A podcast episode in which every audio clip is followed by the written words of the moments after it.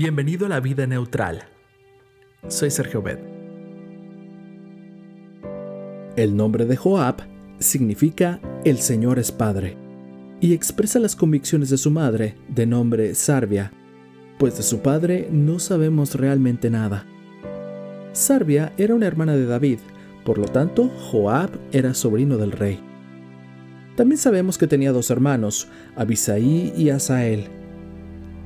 El carácter de Joab, como el de todos los seres humanos, es difícil de analizar y comprender.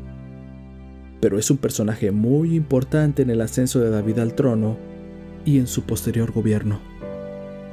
Joab era valiente y fue el primero en atacar a los jebuseos que controlaban Jerusalén justo antes de que se convirtiera en la capital del reino de Judá. Gracias a aquella acción valerosa, fue nombrado jefe del ejército y se mantuvo en esa posición durante todo el reinado de David, tal como está en Primera de Reyes, capítulo 2, del 22 al 35. Esto indica que Joab era un genio militar y también un político muy hábil. Por desgracia, también tenía un carácter violento, tal como lo demuestra el asesinato a sangre fría de Abner, según lo relata 2 de Samuel 3:27.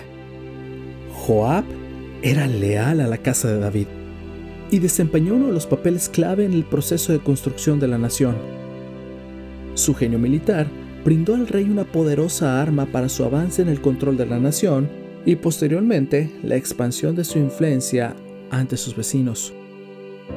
La astucia de Joab se manifestó en la rebelión de Absalón y su movimiento para derrocar a su padre y acceder al trono.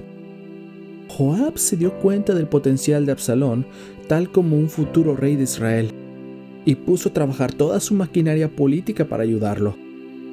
No obstante, el hijo del rey era egoísta, ingrato y también mal estratega. Si se hubiera aliado con Joab, es probable que su conspiración hubiera triunfado.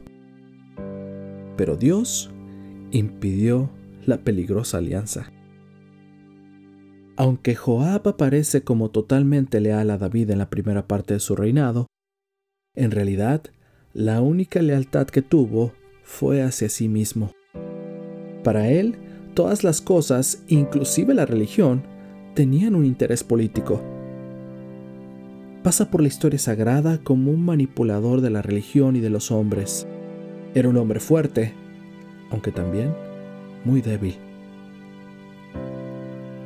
Los hombres pueden manipular, controlar, imponer y quitar de acuerdo a sus propios intereses egoístas. Pero tarde o temprano cosecharán las funestas consecuencias de una vida sin escrúpulos. Lo importante es que tú nunca participes de los caminos de Joab. Lo importante es que siempre guardes tu lealtad a Jehová. David había dicho, el que primero derrote a los jebuseos será cabeza y jefe.